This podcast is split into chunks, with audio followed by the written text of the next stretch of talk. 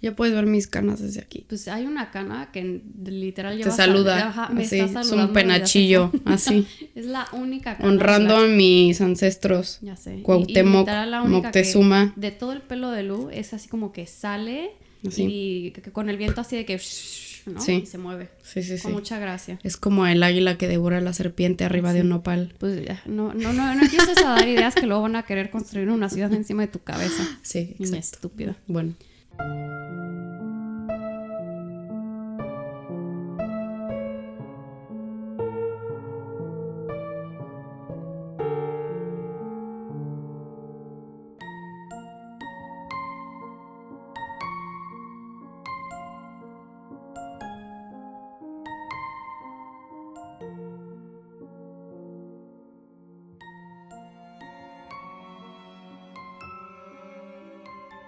El día de hoy quiero platicarles esta historia de una manera tantito diferente, espero les agrade. La forma en la que la voy a relatar es como para que sea una inmersión a la historia, para que, no sé, nada más Sí, ya habíamos dicho que esta era una, una experiencia, ¿cómo se dice? Mu- Multisensorial. Sí, ándale, alguien va a venir a escupirte así que haga nuestro nombre, así. Sí, exacto. Ahorita va a salir un brother de atrás y te va a aventar agua. Sí, ajá, todos, todos contratados por nosotros. Sí. No importa en qué parte del mundo estés. Es nuestra versión 4DX de, Sí. del podcast. Sí. Gracias. Ay, ya, ya saben, innovando. Es como Papalote Museo del Niño. Pero como este rated R. Ya, gracias, gracias. Sí, por favor, porque esto es explícito. Mm. Sí, sí, sí. Es el mes de junio de 1981. El mejor mes del año, de acuerdo a mí. No sé si en 1981 yo todavía Eh, no yo creo que estás un poco sesgada, pero está bien. Junio es el mejor mes. Es que Isa cumple en junio.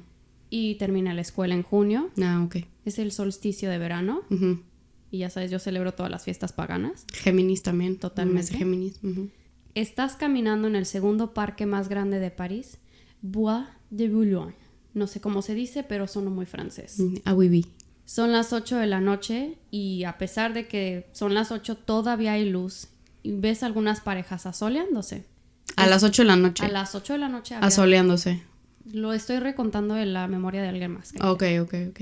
Estás disfrutando de un paseo con tu pareja o con quien se te la regala la gana. No, chava, esa historia no concuerda con mi situación. Encuentras a alguien. Ok, bueno, muy ahí bien. Te acompaña Giro.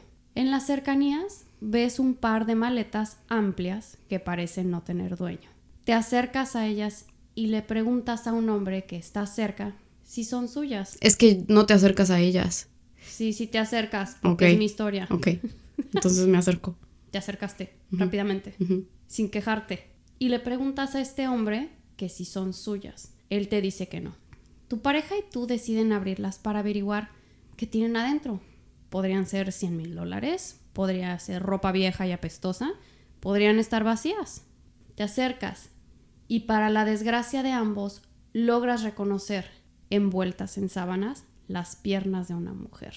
Lo único que puedes es escuchar a tu susodicho gritando, asesino, mientras tú decides ir en busca de la policía.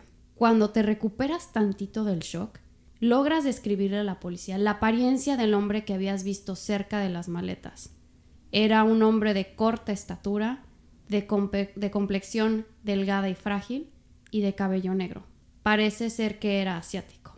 Te enteras después de este suceso que la policía logró capturar al hombre que asesinó, violó y se comió a René Hartfeld de 25 años de edad. Sí me gustaría hacer un pequeño disclaimer en donde este caso vamos a hablar de violencia sexual, de canibalismo, de mutilación y de no sé qué otras cosas más. O sea, no me has dado ni tiempo de reaccionar a tu bella historia inmersiva. Ah, ya sé, te perdiste. Vieron que se quedó callada y para que Lucia se quede Sí. callada más de dos minutos, ese es un gran logro. Cállate. Pero sí me gustaría aclarar que esta historia lidia con temas un poquito difíciles como lo es el canibalismo, eh, necrofilia y este y pues sí, o sea, sí esto no es su, o sea, recuerden, aquí estamos nosotras para contar historias, no estamos así para Para, para como inspirar a la gente que haga un recetario en base de Sí, carne sí, humana. por no, favor, o sea, No. por favor, su- no lo hagan. en su libro así, que, en, en su libro, ¿cómo es? En su carpeta Sí. que incluyan en la sección de canibalismo esta historia, no, no estamos Sí, para no, eso. no. Pero sí nos gustaría advertirles de qué se trata este caso y para que si no es su tacita de café, nos vemos la siguiente semana. Sí. Creo que solo lo dijimos súper brevemente eh, en el primer episodio que tuvimos de por qué estábamos haciendo este podcast, ¿no? Y creo que es bueno recordarlo ahorita porque pues hay, hay que hacerlo en algún punto, ¿no? Porque, sí, porque Sí, no, lo hicimos bien. episodio 3000. Sí nos gusta True Crime, sí nos gusta todo lo que tiene que ver con crimen, pero también nos gusta darle como un poco de levedad al asunto, pero al mismo tiempo cuidando a las, a las víctimas, a las personas que estuvieron involucradas. O sea, en ningún momento queremos faltarles al respeto, pero queremos verlo como con un punto de vista más... Y, y, bueno, yo lo que Light. le digo siempre a Lucía es que a mí no me gustaría omitir casos de... No me gustaría omitir detalles del caso. A mí me gusta ser fidedigna de, de lo que es la historia, ¿no? Entonces, los hechos son, nosotros no los hicimos, nosotros no orquestamos nada, pero sí vamos a contar detalles que pueden ser difíciles de escuchar. Entonces, dos Ya. deditos para arriba si deciden acompañarnos y si no, los esperamos la siguiente semana. Vamos a tratar también de... Sí, de meter como contenido Ajá, más, vamos a más estar light. tratando, sí, siento que más ya los, digerible. este, siento los que los agredimos mucho con no, ya. casos un poquito rudos estas últimas semanas y estamos como que en el proceso de encontrar historias que siguen siendo increíblemente interesantes, pero más fáciles de digerir. Sí, éntrale. Ahora sí ya con el Échate un clavado. con el disclaimer de 15 minutos, ya ni Sí. siquiera en el cine. Empezamos a contar la historia de Issei Sagawa, que en japonés es Sagawa Issei. Porque si no sabías, bueno, a mí me encanta la cultura japonesa, el apellido va antes, porque al parecer es de mayor importancia tu apellido a tu nombre. Tu nombre es como... Mira, yo no, yo no sé si eso aplique, porque a mí la gente ya me dice como quiera. Hay, hay gente que me dice Luxia, hay gente que me dice, o sea, que piensa que mi nombre de pila es Golek, entonces que me llamo Golek. Entonces, no sé, no sé qué aplique ya hoy en día. Yo siempre fui Golek. No, o sea, pero que te dicen Golek. Golek. De que te mandan mails de que, hola, Golek. Y yo, y guau, guau. Bueno, o sea, sí, I'm living up to my name, así que, uff, es mi nombre. Sí. Cañón. Eh, nuestro, aquí yo le voy a decir Issei, porque es su primer nombre. Ujú. Issei Sagawa nació el 26 de abril en 1949 en Kobe, en la prefectura de Hyogo. Kobe es la capital y la ciudad más grande de esta prefectura y casualmente así cuando me metí a investigar porque soy una metiche, descubrí que ahí tienen los headquarters de ASICS, o sea, los zapatos. Hay plantas importantes como la de Mitsubishi y casualmente tiene uno de los puertos más grandes de Japón. Es un lugar de mucha tecnología. Entonces no es así un... es como el Silicon Valley. Vamos a darles ese título aunque ellos no lo quieran y aunque no lo sea, ya lo es. Él nace en una familia muy rica, siendo que su abuelo había sido Muy editor- deliciosa. No. ¿Por qué haces eso? Nada me agarras de curso. Yo como que rica. Ay, estúpida. Mm. No, nace en una familia con mucho dinero. Oh, ok. Es que como estás hablando de caníbales, yo no sé No, si no. sea una familia. Todavía no empezamos Caníbal. con, con adjetivos Vaya. calificativos de, ningún, de Ok. ninguna índole. Ok, discúlpame. Bueno, sí, sí es, es un adjetivo, pero que tienen mucho dinero. Vamos a dejarlo. adinerada. Vaya, Adinerada. muy bien. Y esto es siendo que el abuelo había sido editor del Asahi Shimbun, un periódico muy conocido, y el papá de esta familia, o sea, el papá de, de Issei, es Akira Sagawa, el presidente de Kurita Water Industries, ¿no? Y esta compañía casualmente empieza en 1949 y de lo que se encarga es del tratamiento químico del agua. Ok. Entonces sí es una gran industria, ¿no? Se habla poco de su mamá, que al- creo que se llama Tomei. Busqué en algunos lugares y no, no logré encontrar su nombre, pero creo que es Tomei y así lo voy a tomar. La describen como una madre amorosa y muy dedicada a sus hijos. ¿Cuántos hermanos tenía, perdón? Solamente tuvo un hermano. Durante su embarazo, Tomei tiene un accidente en donde cae por las escaleras y esto casi le causa un aborto. Esto es lo que le dice el doctor, ¿no? Uy. No sé si esto sea algo que, que- así que tenga una relación directa o era algo independiente, pero Issei nace cuatro meses antes de su fecha de, de nacimiento, ¿no? O sea, es casi medio término de embarazo. casi que casi. Él nace a los cinco meses. Uy. Entonces, O sea, eso te da en. Te, fal- te, te falta desarrollar prácticamente la mitad de tu más, cuerpo. eh, Así, O sea, nada más darte- estás hecho de la mitad para abajo. Sí, Casi que casi. No, hombre, claro que no, estúpida. Quería ver tu reacción. Yo, esta estúpida, no le explicaron. Es que es como una impresora 3D. Ya. Así. Ay, Dios santo. El chiste es que nuestro querido Issei nace a los cinco meses. Y luego, de, así de las cosas que investigué, así como para que entremos en contexto de lo difícil que fue, o sea, y lo improbable que era que él sobreviviera. El día de hoy, las estadísticas para un prematuro de 20 a 26 semanas son menos del 50%. Hoy en día, 2020, o sea, 2022. Y esto es de acuerdo a la Universidad de Utah Health. Entonces, estos son los 50 en Japón. No me quiero ni siquiera imaginar el esfuerzo que tuvo que haber venido de sus papás y de los doctores. Claro. No, y, y deja tú, o sea, la, la primera parte es que nazca y que esté sano. Y la segunda parte es en qué ambiente lo, o sea, si lo pones como en una incubadora o algo así para que Había de... incubadoras en los 50, Sí, sí, sí. verdad, no sé. Bueno, yo me imaginaría que sí, Esperaría pero, que sí. pero tienes que esperarte a que se desarrolle ya al 100, ¿no? Que pueda, porque me imagino que para ese entonces no podía respirar él mismo, ¿no? A las 28 semanas es más o menos cuando empiezas a producir una sustancia en los pulmones que se llama surfactante y para ese entonces claro que no lo tenía desarrollado. Ok, sí. Pero el chiste es que de las cosas que le dan, que lo ayudan a sobrevivir, son inyecciones de solución salina con potasio y calcio. No sé qué efecto tuvieron a esa etapa en su desarrollo o qué más hicieron, pero al parecer estas inyecciones fueron lo que fue lo que lograron que él sobreviviera. Ok. Issei tiene muchas complicaciones al nacer, la peor siendo que desarrolla enteritis poco después. ¿Qué es eso? En- Enteritis es inflamación del intestino delgado. Cuentan que al momento de darlo de alta, no puedo con los chistes estúpidos de Lucía, cuentan que al momento de darlo de alta del hospital, Issei era tan pequeño que cabía en la palma de la mano de su papá. Ay, no. Sí, y lo- los japoneses son pequeños. Era una, era una mirruñita. Ay. Pese a que tuvo todas estas complicaciones, él sobrevive, pero continúa siendo un niño enfermizo y de apariencia delicada. ¿no? Dos años después nace su hermano Jun, que al parecer no tuvo que pasar ninguna de las odiseas que le tocaron a Issei.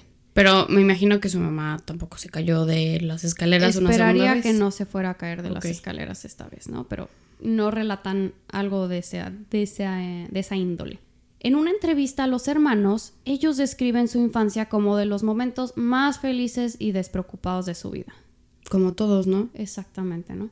Bueno, no, no es cierto. No, no, sí, exacto. Carl Yo justo, justo me llegó así y, como... y así de que Carl pegando dándose un zap en la parte de atrás. El. Charlie. Al parecer su madre era amorosa y estaba muy, muy involucrada en el desarrollo de los dos. Siendo niño, Issei se enamoró de los cuentos de hadas. Y a ver, a ver si adivinas cuál era su favorita. Híjole. Hansel y Gretel. Que no mames. ¿Neta? Pues sí, pues la bruja era una caníbal. No, no, pero ¿por qué crees que le gustaba? Porque se come a los niños. Precisamente, no, bueno, o sea, gente, quiero que sepan que aquí estamos con una gran mente. Cuenta chistes Exacto. estupidísimos, Exacto, pero pues- tiene una gran mente. No sé si es un cumplido, pero lo voy a tomar. Así de que palmaditas en la espalda. Sí, Lo sí, voy a tomar. Tómalo como te cae, ¿no? Le encantan, le encanta esta historia de Hansel y Gretel. Tanto así que empieza a pensar en la noche en cómo se come a los niños. Y no solo eso, le fascinaba pensar en cómo la bruja les daba de comer para engordarlos y así ella podérselos comer. O sea, él se fue a este mundo fantástico y Esta le encantaba. le fa- la fantasía y la imaginación de Issei, la imaginación y las fantasías de Issei empiezan a volar desde esta edad tan temprana, ¿no? Y le excitaba pensar que esto de que se lo comiera la bruja le podía pasar a él. Uy, ok. Issei y Jun fueron muy felices durante su infancia. Él se sintió rodeado de amor a pesar de que reconoce que su madre era algo sobreprotectora. Ella siente que debía de cuidarlo porque era débil y frágil y frágil y pues, o sea, no ayuda porque tiene una complexión muy chiquita. Claro, pero, o sea, perdón, que tu mamá sea sobreprotectora es. No hemos es visto tan que es una bandera, hemos visto que es una bandera roja en muchas de nuestras historias. O sea, sí, pero pueden haber cosas peores como tipo la mamá de Carl Panzram, como la mamá de... como Ah, Lori no, Vallow. como la mamá de ¿no? Peter Woodcock, la biológica. Exacto, como... Y también la que la adoptó. O sea- totalmente. Balance, jóvenes, balance en el mundo y en el universo. Como la Mijangos también pudiera ser, ¿no? Issei recuerda que su tío y su padre jugaban un juego con ellos en el que el tío se vestía de un ogro que se comía a los niños. Al parecer hay mucha comida en esta cultura. O sea, nada más le están reforzando ese mensaje de comete Come. a los niños. come carne humana. Sí. Y bueno, O sea, en todos lados que va es como, sí, Sí, cómetelos. come, come, cómetelos, come humana, cómetelos, come. cómetelos. El ogro correteaba a los niños por la casa hasta que los atrapaba y los metía en una gran cazuela para podérselos comer. El papá de Issei, Akira, también participaba disfrazándose con una armadura brillante, ¿no? Así como el héroe de esta historia, ¿no? Y pero nunca lograba salvarlos porque el ogro siempre se los comía. Esto es lo que relatan, o sea que nunca ganó el, el caballero en su armadura, siempre se los comía el ogro. Y esto es un recuerdo vital en la infancia de Issei porque puede reconocer un sentido de gran emoción por la idea de ser comido por el ogro. Qué extraño, pero Bastante. bueno. Siendo que su madre era sobreprotectora, la escuela se convierte en el único lugar en donde Issei tiene que vérselas por sí mismo. Ujú. Issei nunca fue capaz de desarrollar las herramientas sociales que necesitaba para interactuar con sus compañeros y por eso llega a un punto en el que sus maestros lo describen como diferente y como el niño solitario, ¿no? Y es aquí donde él desarrolla un gran interés por la literatura. Ay, no, siento que se va a echar mil libros como, híjole. Versiones adultas de Versión, Hansel y Gretel. exacto, Hansel y Gretel y todas esas cosas. Issei amaba la escuela y a pesar de que no, te- no tenía amigos, le era muy fácil perderse en sus estudios. Le costaba el recreo por su personalidad tímica- tímida, pero él se aleja para soñar despierto, que esto es algo que hace muy frecuentemente, y para leer. Como les dije, este aquí, es, aquí es donde empieza lo que está tantito rudo, así que agárrense. En el primer grado, más o menos cuando los niños tienen entre 6 y 7 años, él nota la pierna, el muslo en particular, De un pollo. de uno de sus compañeros, Mm, no de pollos, mm. pero sí uno de sus compañeros. Su compañero llamado Pollo. El- todos tenemos un amigo llamado Pollo. bueno, ese amigo Pollo, ay, Elisei te quería dar una mordidita en el muslo. Y sí, se cacha que quiere, está pensando en que quiere darle una mordida. Así, "Arr". Qué, qué extraño. Se me hace, no, como que me, me gustaría entender el, su tren de pensamiento. Bueno, el chiste es que Issei sí quiere darle una buena mordida, así como para llevarse un cacho de am nam nam y llevarse lonche. O sea, él sí dijo, voy a hacerlo, voy a escuchar a mi cuerpo. sí, y lo que me pide. Sí, sí, exacto. What? No lo hagan. Él regresa a su casa y no puede dejar de pensar en el muslo este, en el susodicho muslo. Y esto le causa su primera erección. Ah. O sea, resulta que el buen Issei habla con su mamá acerca de esto porque él piensa que hay algo mal con él físicamente. Dice, ¿qué es esto? Me voy a morir. Esto es una terrible enfermedad. Pues sí. Y ella le explica pues, lo de las abejas y las flores y él deja de pensar que hay algo mal con él. Ah, yo pensé que estaba, que Issei le había dicho a su mamá de que mamá, es que se me antoja la pierna de pollo. Pero no, estaba hablando de su... No, no, la verdad es que te estaba mintiendo en todo. Él no habla con su mamá de nada porque en Ah. Japón no puedes hablar de nada. No puedes, o sea, de que de estos temas así como. No, de en Japón y en México. Y también, bueno, japoneses y mexicanos nos llevamos muy bien, Sí, sí, nos, sí. entende- nos entendemos muy bien. Sí. Pero el chiste es que no.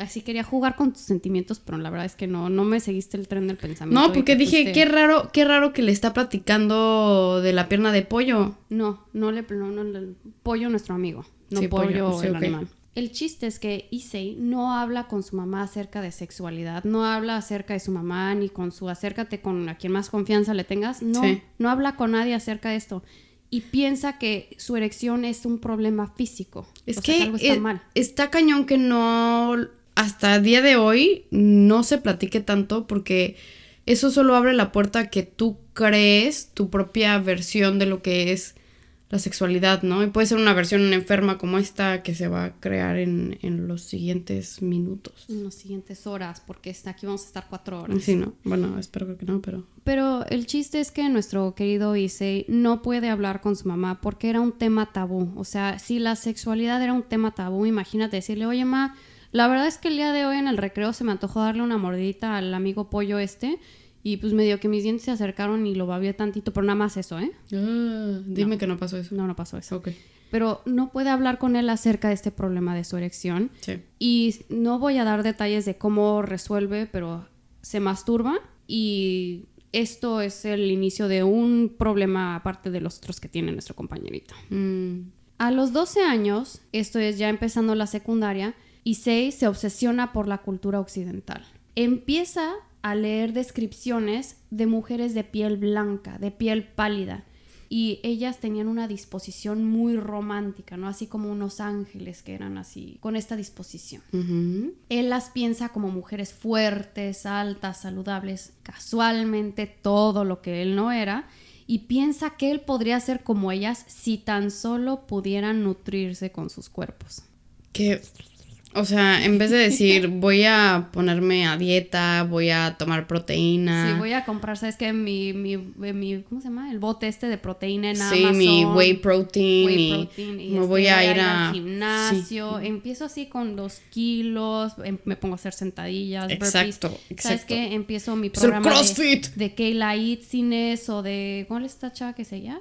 Está Carolyn Gervin. Esa mera. Yo no hago ejercicio, entonces no sé. Pero... Bueno. O sea, en vez de decir, bueno, voy por la ruta científicamente comprobada para ser fuerte y, ¿sabes? Tener más músculo y el... Hmm, sí, es como la mancha voraz. sí, que si te lo, que si Si te me lo comes... como a las mujeres occidentales... ¿Sabes? Sí, Pero no, este, no, no le habían explicado que la dieta era una parte importante. Yo sé que de seguro comía bien, pero pues, también era un hombre muy pequeño. Sí. Issei continúa creciendo. Resulta que muy poquito, porque literal termina midiendo solamente casi 148 centímetros. O sea, está mini. Eh, Sí, no, o sea, 148 centímetros, o sea, porque es Yo, 144. o sea, yo, yo mido más, yo Sí, soy más alta. Estás más alta tú que él. O sea, si quieren saber la altura de Lucía. No, no lo quieren saber. Sí, 145 Madres, o sea, sí está muy Y pequeño. pesa 38 kilos. ¿Qué? La última vez que pesé yo 38 kilos es cuando tenía 3 años. No, cuando yo estaba en el vientre de mi madre. La verdad, sí, mi mamá es un elefante. Mínimo yo sí me La panza de mi mamá era horizontal. Rompimos un récord Guinness. Por eso mi mamá ya no me habla. Es que salí caminando. No sé, es esas cabronas que se quedan demasiado tiempo en los casas, en la casa Sí, de sus papás. Es como, güey, ¿para qué? Si no quiero trabajar. Aquí está bien vientre de mi madre a los padre. 40 kilos. Está padrísimo, no tengo que trabajar, no hay tarea. Impuestos. Me han de comer. Limpian todo. Después de que se masturba por primera vez, como ya había platicado con, con este muslito que le excitó demasiado, lo empieza a hacer en todos lados, así en arbustos, en los baños de la escuela, antes de eventos familiares. La palabra que buscan es insaciable. O sea, este güey se le estaba jalando en todos lados, disculpen la vulgaridad, pero ahí andaba. Porque pues nadie le explicaba, nadie le explicó que ten- hay un lugar y un espacio para hacer estas cosas y no es en el baño de la escuela. Oye, pero lo cachaban, lo veían, se daban cuenta. No, no, sí, no lo cacharon hasta 1981. O sea, a lo que me refiero es que nadie lo, nadie se dio cuenta de que él estaba haciendo esto. No, porque Issei tenía un gran autocontrol y ese va a ser como que su herramienta más grande. O sea, pero, pero te estás contradiciendo un poco porque te estaba diciendo que es insaciable, pero lo hacía en todos lados, pero tiene Sí, pero los, o sea, lo hacía en todos lados, pero de la una O sea, pero no se daban cuenta. Nadie se dio cuenta. Y empieza a haber un gran problema y él se da cuenta cuando en el baño, así ya en el baño de las mujeres, se da cuenta que le agrega otro componente a sus fantasías, la violencia contra las mujeres. Mm. ¿no? Y se imaginaba que él espiaba a las grandes actrices de Hollywood porque si ya está, porque si ya está familiarizado como con, con esta idea de las mujeres blancas, empieza a enamorarse él de las actrices de Hollywood y le, le gustan porque son grandes y altas comparadas con él, ¿no? Empieza a soñar con estas actrices que las espiaba así como un tipo de boyerismo y mientras se bañaba él piensa que las podía ahorcar, ¿no? Con un cinturón, con lo que se le daba su regala gana y su gran fantasía y su gran meta es ahorcar a una mujer blanca. Ok. Todo esto nos lleva a este como primer punto, ¿no? ¿Cuántos años tiene aquí? 15. Y, lo y sé que tiene 15 porque recalcan y resaltan en esta parte que él busca, y esta es una gran sorpresa de él, porque él busca por primera vez en la historia de quién sabe cuántas personas vamos a, a discutir en este podcast, busca atención psicológica. Ah, ok. Busca atención, sí, o sea, él sabe que no está bien. Se da cuenta que no puede excitarse cuando no es algo violento, cuando no tiene que ver con asesinato y cuando no tiene que ver con canibalismo. ¿Y qué le dice su psicólogo? Psiquiatra. Bueno, ok, sí, ¿qué le dice su O psiquiatra? sea, él va con el psiquiatra, habla por teléfono y obviamente habla por teléfono porque siente vergüenza de lo que está pensando y siente vergüenza de lo que hace con estos pensamientos y, y dice, no, no está bien que incorpore esta parte de asesinato en mis fantasías, esto no está bien. El psiquiatra le dice que para poder ayudarlo iba a tener que venir al consultorio. Claro. Y así, o sea, Y él, ah, no, muchas gracias. no, y sí, de- literalmente, él dice, es como está tan apenado por estas fantasías que él- le agregas que es súper tímido, ¿sabes qué? Con permiso. Y deja de buscar ayuda profesional. Y Sei comparte con su, su hermano, que tiene 13 años, comparte estas fantasías, pero pues, su hermano piensa que es una broma, o sea, es como... No, y además tiene 13 años. 13 o sea, años, ¿qué clase de ayuda te puede ofrecer Exacto. tu hermano de 13 años? Entonces, cuando Jun, su hermano, no sé si había mencionado, pero el hermano de, de Issei se llama Jun, cuando no lo toma en serio, Issei se retrae más en su mundo, ¿no? Y, y también se retrae en esta forma de pensar y, y se pone a pensar, pues ya, o sea, si, si busqué ayuda y no me quisieron ayudar y no he logrado lo que será, será, y, y acepta su forma de ser. Y esto solamente lo encamina a decidir que él tiene que atrapar a una de sus diosas blancas. O sea, en vez de decir, no, no lo voy a hacer porque sé que está mal, fue como, ah, no, pues sí lo voy a hacer porque nadie me ayudó. ¿No? Porque O sea, quiso literalmente- echar la culpa a otras personas de que no lo hayan ayudado y... Más bien fue como, yo ya hice mi parte por tratar de evitar esto. El mundo no, no se, como que, Alineó. ajá, el mundo no se alineó para ayudarme, así, para que yo tome este camino de, de ayudarme. Totalmente me está empujando a que yo vaya de cacería y... Que vaya la a verdad no, pero bueno, qué bueno que se inventa esa historia todo está puesto a la interpretación de... de él. Exactamente. Entonces, nuestro querido ahora joven adulto Issei termina la secundaria con calificaciones excepcionales y decide estudiar literatura shakespeariana. No sé si lo estoy diciendo bien, pero ya me lo inventé. Híjole. Bueno, pues cada quien, ¿no? Cada quien. Mm. Entra a la Universidad de Waco después de haber, de haber concluido su máster en literatura inglesa en la Universidad de Kwansei No Pero, ¿en Estados Unidos? no, todo esto en Ah, Japón. ok. Y estando él en la universidad, a los 24 años, esto ya es 1973, nota a una mujer alemana que estaba caminando por las calles de Japón.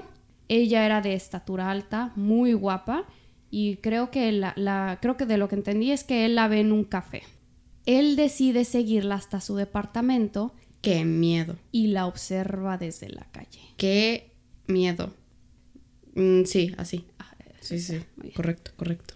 Él nota que ella deja la ventana abierta y logra observar movimiento dentro del departamento. Por esto, o sea, de que se andan moviendo por aquí por allá. Please dime que la tipa se da cuenta. Decide que después de un rato de no ver movimiento, es momento de entrar para que él pueda cortarle un pedacito de sus pompas y llevárselo. ¿Y cómo? O sea, ok, sí, porque si estás dormido no sientes que alguien te va a rebanar una nalga. No, no, no, cuando estás dormido no sientes nada. Mm, Sí, no.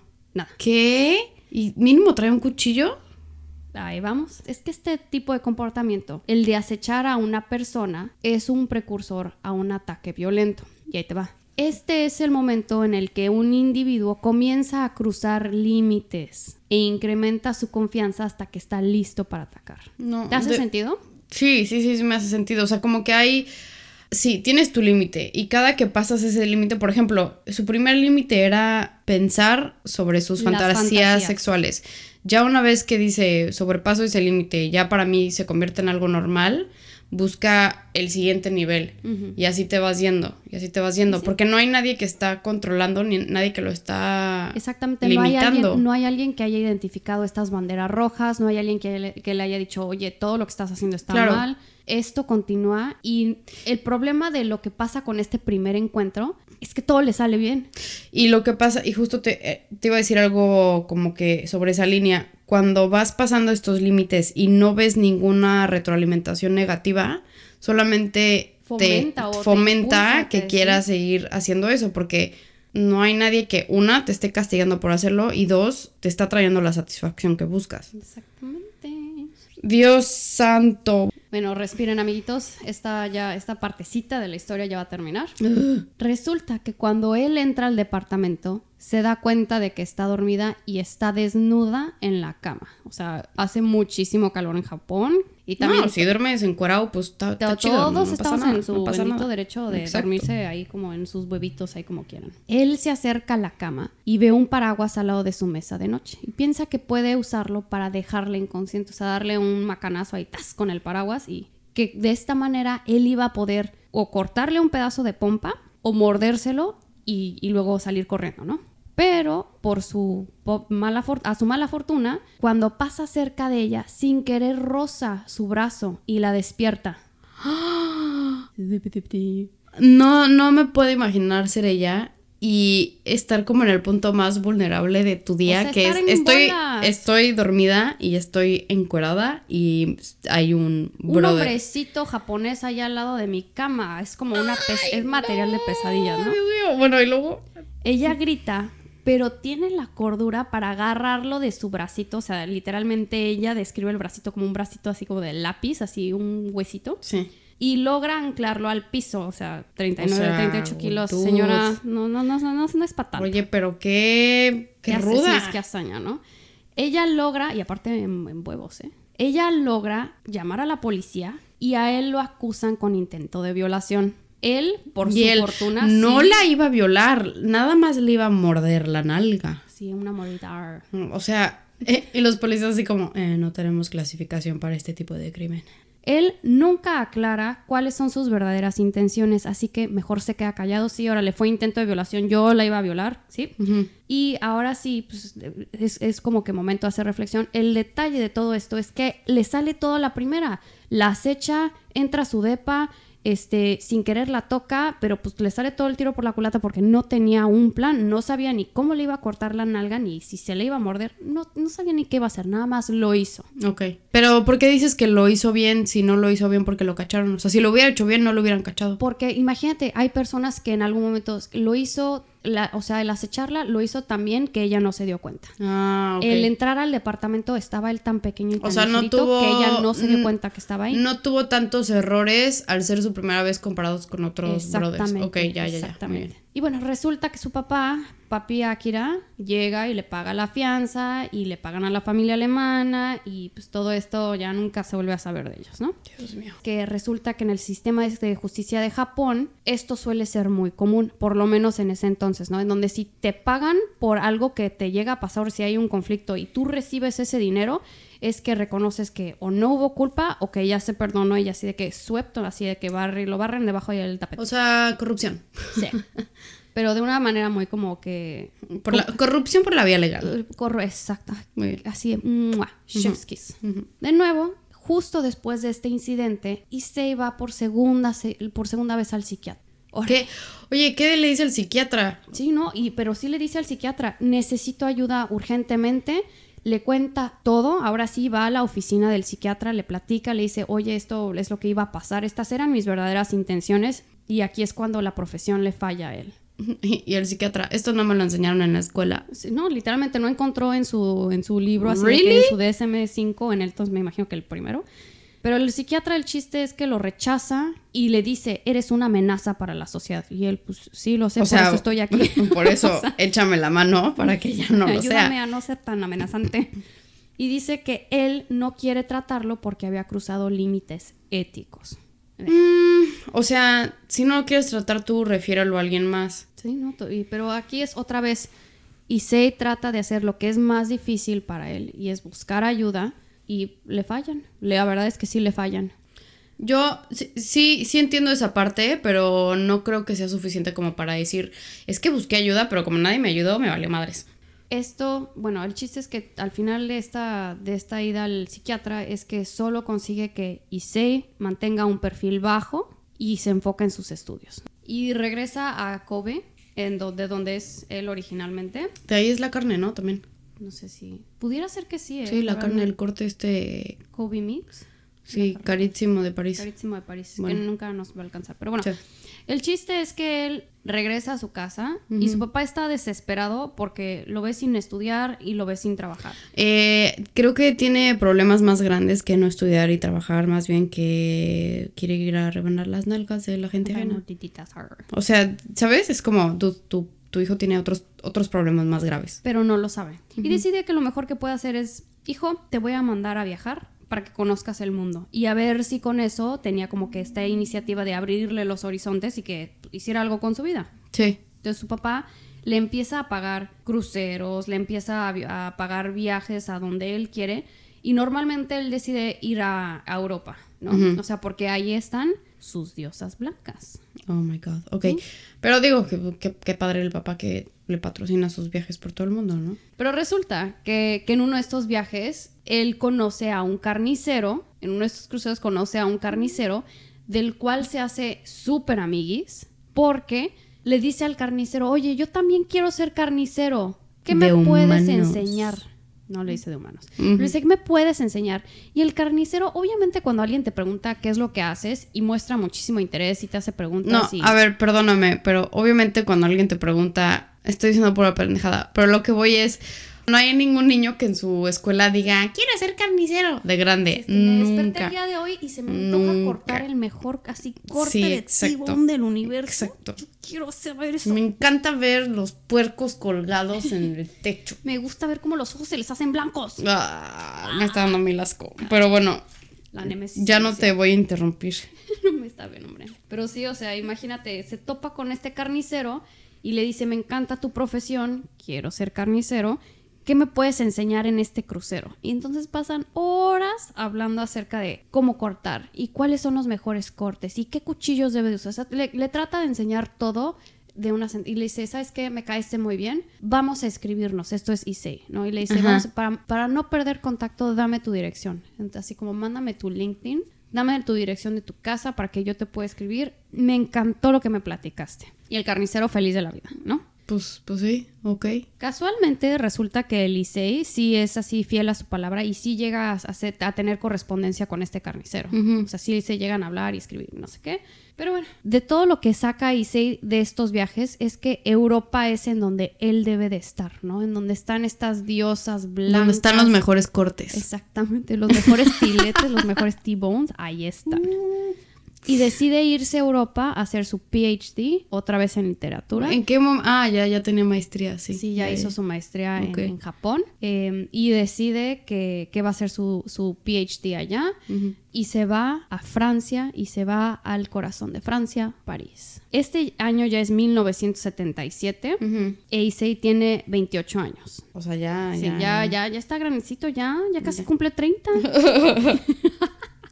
Decide hacer su PhD en literatura comparativa y vive dos años ahí, ¿no? En estos dos años, casualmente pasa algo muy relevante en 1979, así les digo, a los dos años de que él ya llega ahí, y parece ser que la, que la actriz Jean Saber, no, no sé si lo pronuncié bien, el chiste es que ella se suicida y esto lo llega a afectar mucho porque también se asombra de lo cerca que está su cuerpo. Ella se suicida en París y dice, esto es destino. Y se entera y empieza así otra vez a pensar, ¿qué si yo hubiera estado, qué si yo hubiera encontrado el cuerpo de, de esta actriz, ¿no? Y, y lo hubiera encontrado yo antes de la, de la policía. Me lo No hubiera... están viendo mi cara, pero estoy así con cara de please no, please no sigas. De nuevo, se pone a fantasear acerca de qué hubiera hecho si él se hubiera encontrado el cuerpo antes de la policía y si se lo hubiera comido o no, o cómo se lo hubiera comido. Ah, ok. El chiste, algo que caracteriza mucho a Issei en estas épocas es que él piensa que con solo comerse a una mujer, con eso sería suficiente. Y la forma más fácil, en teoría, de hacerse de una mujer es por una, con una trabajadora sexual, ¿no? Y decide que la va a cuchillar y luego se la va a comer. Pero de todas las veces, que son como cinco, que contrata a una trabajadora sexual y está hacia dos de acuchillarla, se echa para atrás. No puede, no puede hacerlo. No sabe por qué. Ay, no. Y esto llega a suceder, estas cinco veces suceden en el tramo de 1979 al 81. Ujú. En 1981 es cuando conoce a René Hartfeld. Ella, eh, él la no, se da cuenta que está ella al final de uno de sus cursos y decide que es amor a primera vista. De hecho, de la primera vez que él la llega a ver, él hace un dibujo de ella porque no quería quedársele viendo, porque no quería que ella lo cachara, ¿no? Así de que ya sabes cuando alguien te está viendo y sabes que alguien te está volteando. No, y más porque él es bueno en, en, en ver acechar, ¿no? En, en ver. con En ver.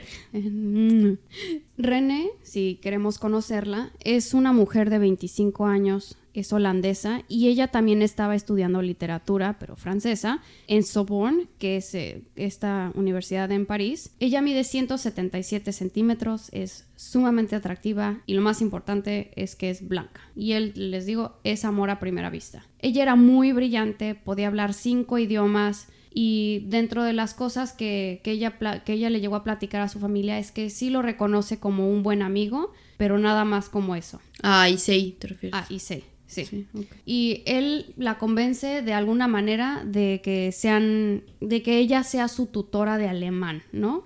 Esa es la forma en la que él se acerca a ella. Y para, de una forma para agradecerle, él la invita a galerías de arte y la invita a cenar. Obviamente todo esto financiado con el dinero del papá. Claro. Ella sabía que él tenía un crush con ella, pero pensó que era inofensivo. No es un hombre chiquito, o sea, Sí, no, de además esos es crushes como... que, no, que nunca pasan a nada y pues, o sea, sí, es como, ay, pues es mi amigo, él Sí. sabe que somos amigos y... y dice, y bueno, o sea, o sea, no pasa, no pasa más, este, se le va a pasar, ¿no? Lo que ella no sabía es que él estaba obsesionado con ella y con su hermosa piel blanca.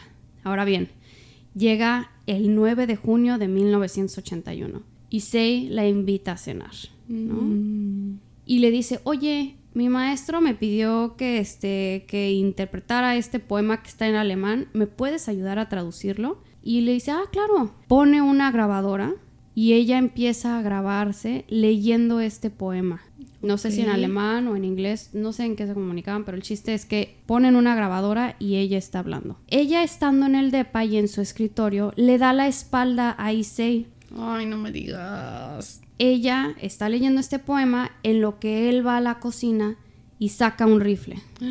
Este rifle lo, había comprado en uno de sus viajes al sur de Francia y lo apunta, así él ya se acerca y lo apunta al cuello de René, jala el gatillo, pero no se dispara. ¿Y René se da cuenta? No se da cuenta, ella continúa leyendo. ¿Y por qué no dispara?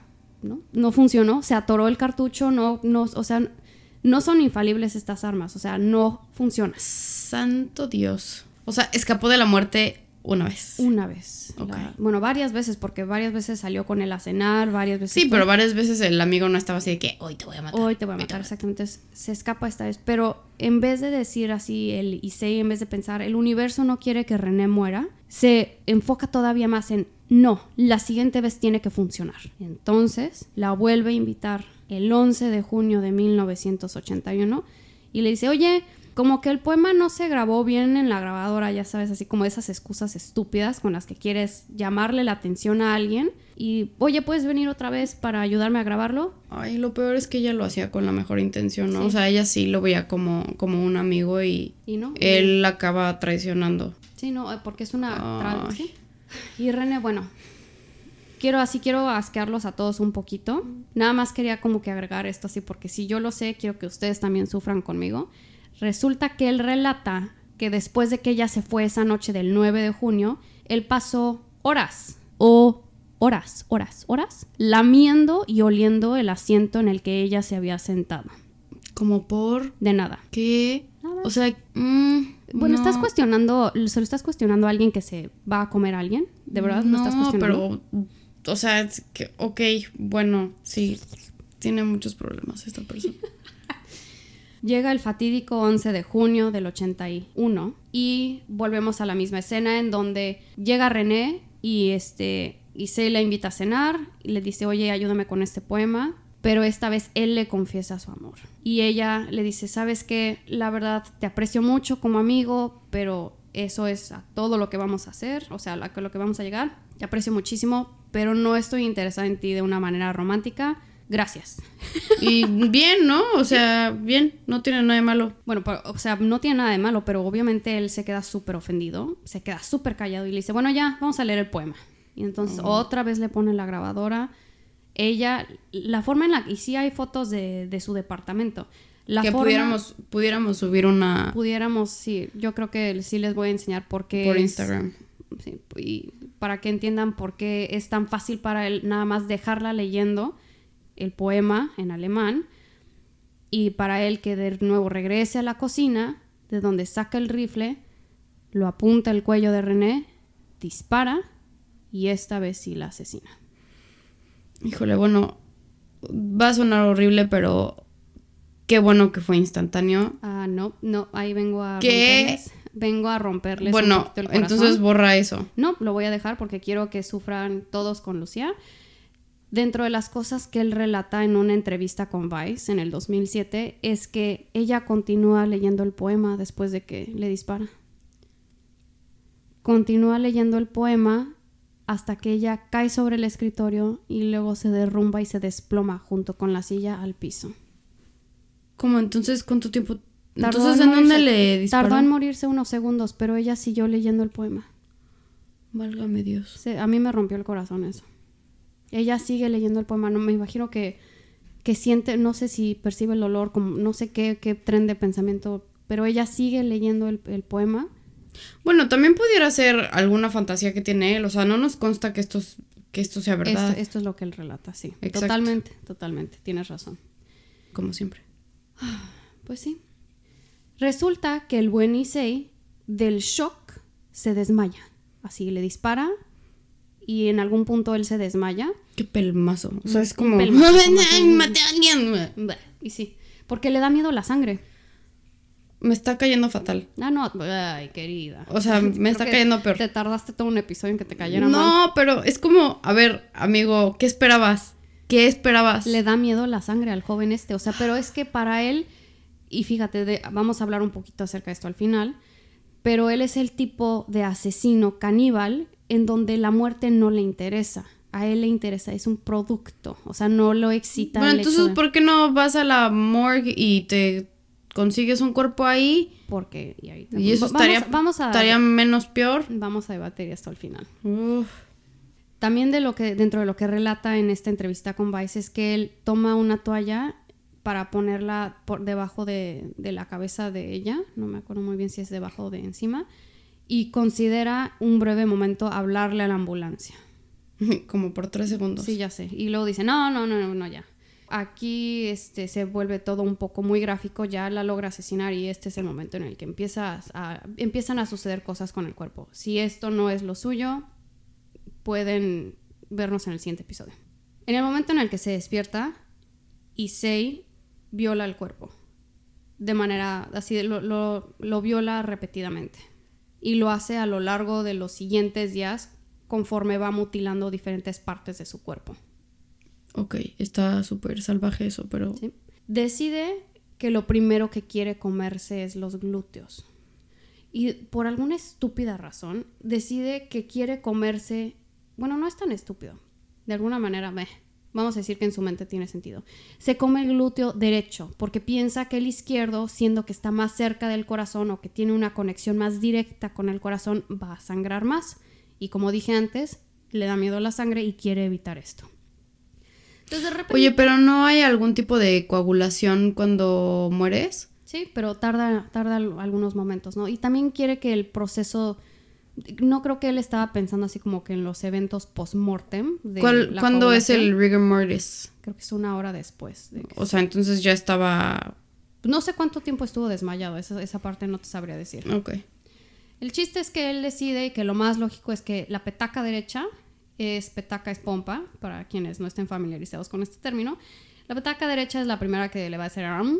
Trata de morder, pero se da cuenta de que sus dientes no son lo sufi- suficientemente Pues filosos. sí, porque somos omnívoros y no somos carnívoros y, y no somos estamos- carni- carnívoros. Somos omnívoros por los dientes que tenemos. Sí, acá. pero ya nuestros caninos ya son más como No, somos omnívoros. Como mencioné, él trata de morderla, pero se da cuenta de que sus dientes no son lo suficientemente filosos para perforar la piel, ¿no? Y trata de cortar la piel con un cuchillo, que era al parecer para fruta, y tampoco sirve. Y ahí es cuando decide dejar el departamento para ir a buscar un cuchillo para cortar carne y una sierra eléctrica, así como ese con el que mi abuela usa para cortar el pavo de Navidad. Ese. Santo Dios, esto está muy fuerte. Y empieza a cortar y descubre grasa. Y él eh, no sabía que la gente, al parecer, también... Tiene algunos, grasa. Algunos tenemos un poquito más de grasa que otros. Pero empieza a cortar a través de la grasa y dice, no, esto no es lo que yo quiero. Y continúa cortando hasta que llega al músculo. Madres. Toma un pedazo con sus dedos, se lo come y descri- describe que se derritió en su boca como atún de sushi. Isa, no me arruines el sushi. Please, no lo hagas. Hay, hay sushi en el refri por si, no, por si quieres. lo, no lo arruines. Dios. Tres días pasan y él continúa, consu- él, él continúa consumiendo su cuerpo. También continúa violando el cuerpo. Se come la nariz, se come los pezones, se come los pechos y algunos de estos se los come crudos, otros los cocina. Y cuando hablo de cocinar me refiero a que agarró uno de los pechos, lo metió al horno Luego, como se le hizo muy grasoso, decidió ponerlo en el sartén y se lo comió con mostaza. O sea, también busca cómo sazonar en un libro de Sí, o sea, agarró, ya sabes, como estudiambre, así agarras todos los condimentos de tu refri para ver qué le puede dar sabor a tu comida. Así le hizo él. Dios mío, está... es- no, no, neta, no. No lo puedo... es- me, me está costando mucho ¿Saben qué es la peor parte? Que después de cortar un pedazo, le tomaba fotos al cuerpo.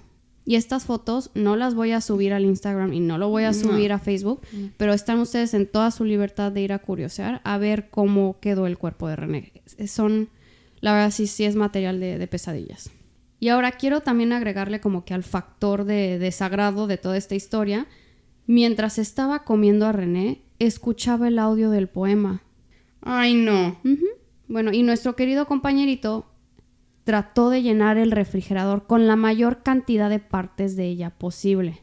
Y esto les recuerdo que era un refri pequeño en los 80s, no eran como estos refris industriales que ahora todos sí, tenemos. toda la comida. Después de cortar lo más que pudo, se da cuenta que el cuerpo ya se está empezando a podrir porque esto es junio en París, hace un calor así de la tostada. Y queda su torso, su cabeza, sus piernas y sus brazos, las cuales todas estas partes él decide meterlas en maletas. Pide un taxi y el taxista al momento de ayudarlo a subir estas maletas a la parte de atrás del, del taxi, le dice, oye, esto está muy pesado, ¿que traes un cuerpo o qué? Pues sí, porque son las partes más pesadas del cuerpo, ¿no? Sí, pero las piernas, el torso. Sí, pero te perdiste la parte en donde el taxista le dice, Sí, pero está, es que está muy darks como para reírme en este momento. Pero muy, muy buena puntada de taxista. taxista. Y, y O sea, destino, sobre todo el destino fue como, si es un cuerpo, Típico, varón". típico chiste de traes un cuerpo, ¿qué? Y él, "Ja, ja, ja, ja, Y no". él, y él, no, soy un estudiante, estos Sí. son libros, Sí, ¿no? exacto. Y el, aquí sí fue como dentro de la inteligencia que tenía este cabrón, se, así se, se apendejó cañón porque fue como, bueno, ¿y a dónde te voy a llevar? Le pregunta el, el taxista. Y le dice, llévame al parque, a este parque que les dije, el Bois de la Bouillon. O sea, no sé. pero le dijo llévame a este parque o dijo llévame a un parque. llévame a este parque. Ajá. Entonces, y les dije, son las 8 de la noche y todavía había luz, por eso había gente asoleándose. O sea, hay testigos. Ahí, ajá. Ahí había luz para que lo vieran con mucha claridad. Sí. Entonces, Y ya- más, sorry, pero qué raro que de repente vas al parque y hay un tipo con dos maletas. O sea, que no es que no es algo imposible, pero quieras o no, sí te llama la atención. Y sobre todo, Y sí te acordarías, ¿qué haces en sería un así. parque con maletas, no? Sí. Pero lo más así característico es que ven a este hombre pequeñito, de brazos todos flácidos y todos delgaditos, cargando maletas imposiblemente difíciles de levantar para él en un parque, ¿no? Y la gente con mucha facilidad, como que ven esta escena y es como, ¿Le ayudo o no le ¿qué ayudo? está cabrón, no? ¿Qué, qué haces, ¿Qué haces? compañerito? Que, que te ayudo, ¿no? Ya llegamos al principio de nuestra historia, ¿no? Y resulta que Issei está atrayendo mucha atención por su comportamiento, por lo que está Por cargando. todo el maldito por conjunto. Todo el maldito conjunto está llamando atención. Y hay una pareja que lo nota con mucha atención. Ahora bien, de lo que relata Issei en esta entrevista de Vice, es que él se pierde mucho como que en el atardecer y la belleza del atardecer y en los colores y que todo tiene un color más brillante. No sé si es porque se comió a René o no, no sé qué le causa estos colores y este atardecer, pero él se pierde en ellos. Y al parecer él había dejado estas maletas en unos arbustos, o sea, en, en su pendejez, ahí se distrae, las deja ahí, se acerca a esta pareja y le pregunta, oye, estas maletas son tuyas. Y su primer instinto es haber dicho, no, no son mías. Pero él se da cuenta ya años después que si él hubiera dicho sí, la pareja se hubiera ido. Y no ahí- las hubiera y abierto. no, y hubiera llegado a su propósito final, que era meterlas al lago de este parque. O sea, o se hubiera salido con la suya. hubiera- nada más una respuesta tan sencilla hubiera cambiado toda, todo el curso de esta historia. Entonces resulta que dice, no, no son mías, y se aleja, en lo que la pareja empieza a abrir las maletas. Pero la pareja ya lo habían visto con las maletas o no? No, creo que Ah, ok. pareja- O a lo mejor sí lo notaron y por eso hacen como que esta conexión. Pero el chiste es que la pareja ve a Issei cerca. Él está en el lago en donde va con- está contemplando su existencia. Lo ven, ven las maletas. No sé si hacen la relación, pero el chiste es que esta pareja es capaz de darle una descripción enterititita Sí. de este cabrón a la policía cuando no encuentran de quién así a quién le pertenecen las maletas, ¿no? Nuestra querida pareja, metiche como es, obviamente hubiera sido yo, hubiera sido Lucía. No, Ah, yo no hubiera, yo quiero recalcar que yo no hubiera sido. Eso es una gran mentira. Lucía y yo hubiéramos abierto estas maletas porque están tiradas ahí a la mitad del parque y quiere saber qué hay adentro. No, no quieres saber qué hay adentro. Lucía sí quiere saber. Entonces las abre y gracias a que las abre, logra identificar que hay unas patas envueltas en unas sábanas y una cabeza y un torso en otra de las maletas. No manches. Y creo que también los brazos estaban. Es que ves, por eso no abran maletas en los parques, porque puede que se encuentren No ese tipo cosas, de cosas. que no son suyas, jóvenes. Sí, exacto. Aunque no sean de nadie, no las abran. No las abran, no las abran. Bueno, aunque pudiera haber dinero ahí. No, nun- a ver, nunca es dinero. Nunca es dinero. Un día pudiera hacerlo. Nunca es dinero. Por eso no abran maletas en la calle. Bueno, amiguitos, los que son de mi lado, abran maletas. No. El- bueno, al final del día encuentran a Issei en cuatro días, o sea, no tardan nada en identificarlo gracias a la descripción de la pareja y del taxista. ¿no? Entonces lo encuentran en chingamadriza, órale, este, cáele para acá, periodicazo en todos lados, se enteran en Francia, en Japón, en todo el mundo que se comió a la chava esta de 25 años, a René. Santo. No puedo. Y bueno, ¿y de ahí qué pasa el juicio o qué? Ah, oye, pero fíjate, ¿sabías? El otro día estábamos hablando Lu y yo que casualmente hay una compañía, creo que es americana, que está desarrollando tofu sabor carne humana. No sé si es tofu, pero ahorita justo estaba buscando como el nombre de la noticia. Yo escuché esto en otro podcast, entonces es como la historia del amigo del amigo del amigo. El Le punto sucedió es al que amigo de un amigo. le sucedió al amigo de un amigo. El punto es que hay una empresa en Estados Unidos que está desarrollando como alguna especie de como comida vegana, no sé si sea tofu o no sé si sea como una, no sé si se diga pachola. Pachola es como la carne de la hamburguesa. Bueno, la así carne de la hamburguesa, sí. yo, Bueno, no sé si es como una tipo pachola, pero tiene pachola vegana que tiene sabor a ser humano o a carne humana. Y yo digo, está súper enfermo porque tiene que haber alguien que sabe que sabe a qué sabe la carne humana, ¿no? Como para desarrollar esto. Sí, que, que es, el, es la referencia. Y que la tuvo que haber probado constantemente como para decir, "Mm, Ya le atinamos al sí, sabor, ya esta le es la nueva receta Este es el secreta". perfil de sabor que queremos para este producto. Ya podemos empezar la cadena de Ay, producción. no, neta, no, se me hace súper enfermo. O sea, somos, somos, los seres humanos Somos una no tenemos especie remedio. muy interesante, No, vamos a decirlo no, así. está fatal. Pero bueno, ok, continuamos. Regresamos a nuestra historia. El chiste es que se llevan el cuerpo a la morgue para hacer la autopsia de lo que queda y encuentran la lesión en el cuello y ahí es donde dicen murió por un arma, ¿no? La policía eh, encuentra, les dije ya Issei y él confiesa todo. O sea, dice, sí, órale, yo lo hice y él confiesa que, que se la comió para poder absorber su energía, para poder mantener su aura, ¿no? Y esto era lo que quería discutir con Lu en, en un principio, es que al parecer hay como dos tipos de canibalismo en donde uno es así de que tratan de, de consumir a la persona como un acto de, de dominancia total, ¿no? Así es de que yo te estoy sometiendo y el mayor acto de dominancia que puedo tener hacia ti es comerme tu cuerpo, ¿no? Tú no tienes ningún control. Y el otro tipo de caníbal es un caníbal en donde no quieren dejar ir a la persona o no saben cómo, o sea, quieren que la persona que ellos aman y que desean se convierta en parte de ellos y la única forma de hacerlo es comiéndosela. O dejándole en paz y nada No, más no, no, no. compartiendo una vida en esta a su historia lado. no. ¿No? No, Digo, cómete un camarón mejor. no, que los camarones que no te importan. tu amigo el camarón que como esos mensajes pasivo-agresivos que encuentras en la, en la carretera cuando vas a la playa a Puerto Vallarta de... Nunca, ¿no te acuerdas de esos mensajes que hacen en la carretera de que camarón que se duerme No llega a su no casa. llega a su destino? Así, pero súper pasivo-agresivo. Creo que sí siendo Ixtapa, ¿eh? Sí, pero me da mucha risa. La Pre- presten pasivo-agresiva. atención y duerman bien para Sí. que no sean camarones. Sí. Otra, otro, otro- Camarón que se duerme no llega a su casa. casa. Cuando lo arrestan, lo culpan y, es, y él termina esperando 24 meses en prisión a su juicio. Para esto, Akira, su papá, termina pagando al abogado más caro del universo y resulta que en Francia lo declaran incapaz de ser juzgado por cuestión de locura. Es que sí, está loco. Sí, sí, pues está. Pero yo no, yo creo que a pesar de su locura, sí era capaz de estar en un juicio porque sabía perfectamente que lo que estaba haciendo estaba mal. Sí, ¿no? Y resulta que, pues bueno, en Francia lo declaran y así incapaz de, de- de- de ser juzgado y termina en un asilo.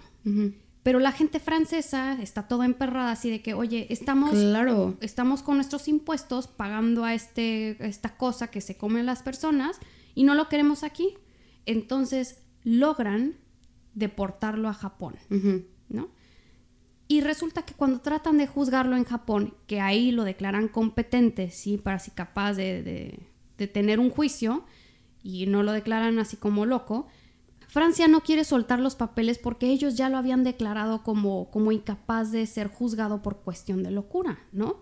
Entonces, Pero es como, a ver, Francia, están en un país donde sí lo van a juzgar y donde sí le van a repartir una sentencia. Pues sí, pero resulta que evade su sentencia y evade todo este juzgado porque Francia no suelta los papeles y porque pues, no tienen con qué juzgarlo, no o tienen sea, la por evidencia. burocracia internacional. Por cuestiones de papel. Y se sale libre. Híjole, qué coraje. Neta, qué coraje para los papás, para los amigos de, de René, que no recibieron justicia y que este, este amigo se salió con la suya.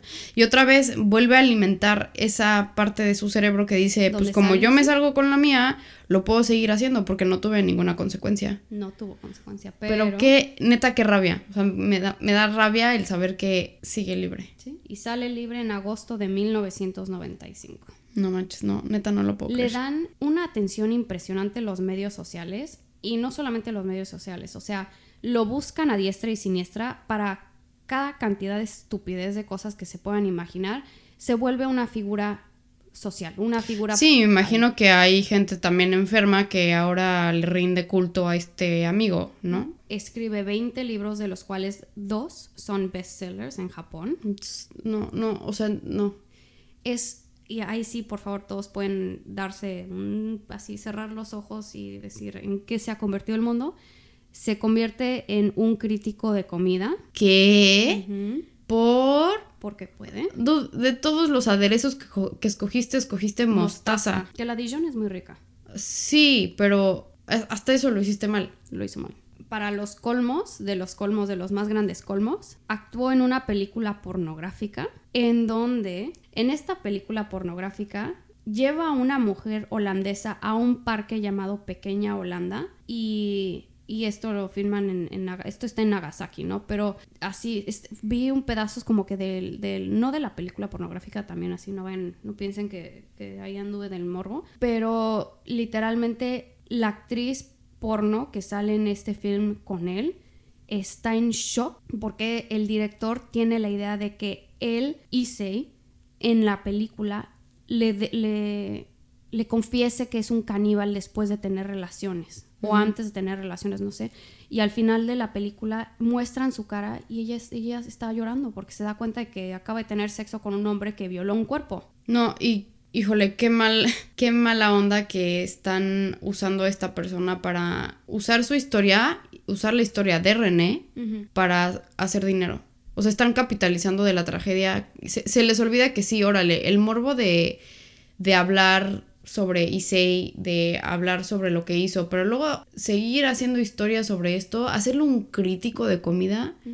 O sea, darle, Es- darle las herramientas para que continúe siendo esa figura pública y siga manchando el nombre de René. Es decir, me vale, o sea, nos vale madres lo que le hizo a René y también el, el primer ataque que tuvo con esta chava alemana. No, no de- no Solo ha nombre. tenido pura retro positiva de las mil maldades que ha hecho. Y luego, para así agregarle todavía más leña al fuego, al parecer The Rolling Stones, Mick Jagger, escribió una canción acerca de todo este evento que se llama Too Much Blood. Entonces, ahora que la escuchas, ya va a tener algún tipo de sentido, ¿no?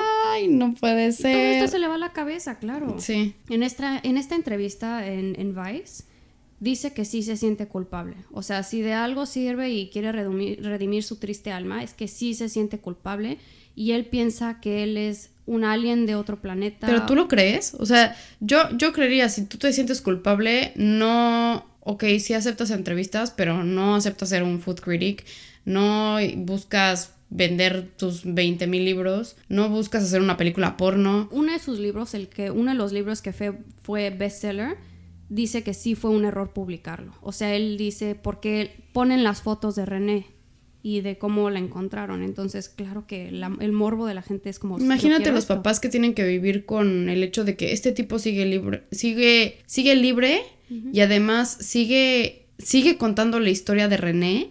A través de lo que él está haciendo. Exacto. Y de Ay, lo que él le hizo. No, ojalá pise un Lego, Pues de hecho, am, ahorita la forma en la que él quiere morir... él- pisando Legos. No, que él dice que él quiere morir, pero le da miedo morir por su propio... Entonces, o sea, es como su sueño ya es morirse, ¿no? Su nuevo sueño ya es morirse. Sí, ojalá y que sí se muera. Lo siento, no No. le deseo la muerte a nadie más que él. Resulta que después de salir libre, Issei continúa viajando.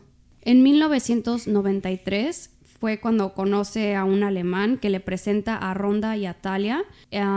Viaja por todo el mundo con ellas. Él solamente está baneado de Francia, o sea, no puede ir a Francia, pero le- en cuanto sale del hospital psiquiátrico de Japón, que le dicen no te podemos juzgar, le entregan su pasaporte.